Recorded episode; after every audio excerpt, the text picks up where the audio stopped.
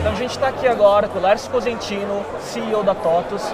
Lércio, primeiro, obrigado pela presença. Ok, obrigado pela oportunidade. e assim, eu vejo que você é de uma época né, do empreendedorismo onde não existia startups de tecnologia, esse termo, eram as empresas de informática lá atrás, né? Isso. Como é que você vê essa diferença do ecossistema lá atrás com o ecossistema hoje, com toda a disponibilidade para os novos empreendedores?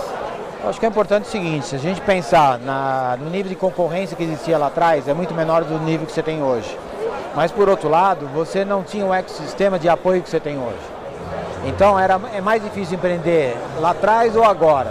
Se pensar em termos de concorrência, agora é muito mais, tem muito mais concorrência. Mas por outro lado, quando você olha o nível de compromisso de empreendedorismo e todos os recursos que tinha no Brasil, agora é mais fácil. Colocando as duas coisas na balança, continua difícil empreender. E assim, uma coisa a gente, hoje o nosso videocast, o Mandarin, ele tem um dos maiores acervos de entrevista com empreendedores de tecnologia, né? E o que a gente vê sempre é a dificuldade do empreendedor escalar junto com o negócio. Então você começou lá atrás com a Siga, e depois você montou a MicroSiga, né, uma empresa de automação de pequenas empresas, com sistemas de gestão, que depois passou por IPO, consolidação de mercado. Como é que foi você, como empreendedor lá atrás, uma pequena empresa, conseguir passar por tudo isso e continuar no, no comando do negócio? assim? Acho que é importante o seguinte, acho que todos nós temos que se reinventar a cada instante. Então eu falo muito, a gente tem que ter, dividir toda a nossa história, toda a nossa carreira em etapas. Para que você realmente tem- entenda aquilo que você precisa fazer em cada momento, aquilo que você precisa se aperfeiçoar, aquilo que efetivamente você precisa estar disposto a se desafiar para entregar num determinado momento. Então o que a gente vê é exatamente o seguinte, tudo que nós fizemos com microsiga, com siga, microsiga, TOTS assim por diante, foi constantemente se desafiar, entregar e novamente se desafiar. Então acho que muita gente não escala porque não tem a visão de novamente se reinventar a cada instante. E isso é necessário, não porque o mercado exige, mas porque os negócios são assim, a dinâmica dos negócios evolui. E nós também somos mais uma engrenagem dos nossos negócios. Nós temos que também evoluir. E assim, e nem todos, né? Ainda mais num processo de crescimento e consolidação, alguns ficam pelo caminho. É? Então trabalhar esse, a cultura dos líderes também se torna um grande desafio. Né? Eu acho que da mesma maneira que a gente tem que a cada instante estar cercado de pessoas que consigam sonhar como a gente e entregue aquilo que a gente está fazendo, cada empreendedor também tem que se desafiar e olhar, será que aquilo que eu estou fazendo é tão importante e relevante como era no passado?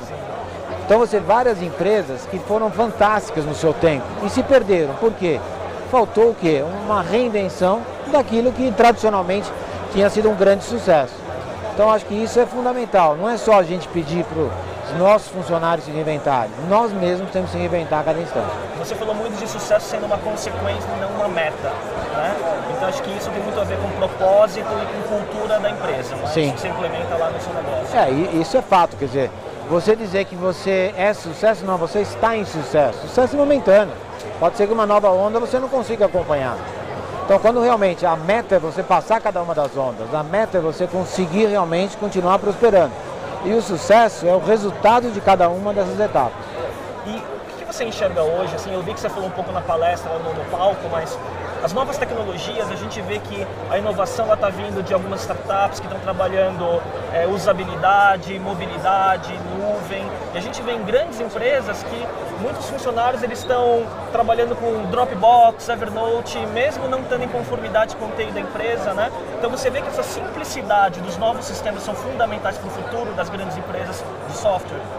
Sim, quando a gente olha o seguinte, você tem que produzir alguma coisa ou agir, eh, treinar a sua empresa para o consumidor que vai utilizar aquele teu produto, teu serviço e assim por diante. Então não adianta você ficar no- na pré-história quando o teu cliente já não está usando mais aquilo que a gente você usa. Um dos itens do manifesto da TOTS nós fizemos em 2014, 2020, a gente tem que desenvolver aquilo que a gente acredita, aquilo que a gente usa. E a gente tem que usar aquilo que a gente desenvolve. Senão fica uma coisa assim, eu uso uma coisa, mas eu desenvolvo uma coisa, mas uso outra, e vice-versa. Então acho que é fundamental quem quiser realmente continuar presente, fazendo com que a cada etapa continue em sucesso, tem que efetivamente evoluir, não só nos produtos e serviços, mas na forma de gestão, na equipe, seja na forma de apresentação, logotipo, seja lá o que for. E para finalizar, que lição que você, a gente sempre tem uma pergunta que a gente deixa no final. Se você fosse dizer uma lição para os empreendedores que estão assistindo esse videocast, o que, que você diria? Eu diria que se desafie sempre nunca ache que aquilo que você está fazendo é o final de tudo. Eu acho que é o início de uma nova etapa. Legal, Lércio, sim, você é inspiração para muitos empreendedores. Parabéns pelo sucesso Ok. e que a estrada continue longa pela frente. Ok, muito obrigado.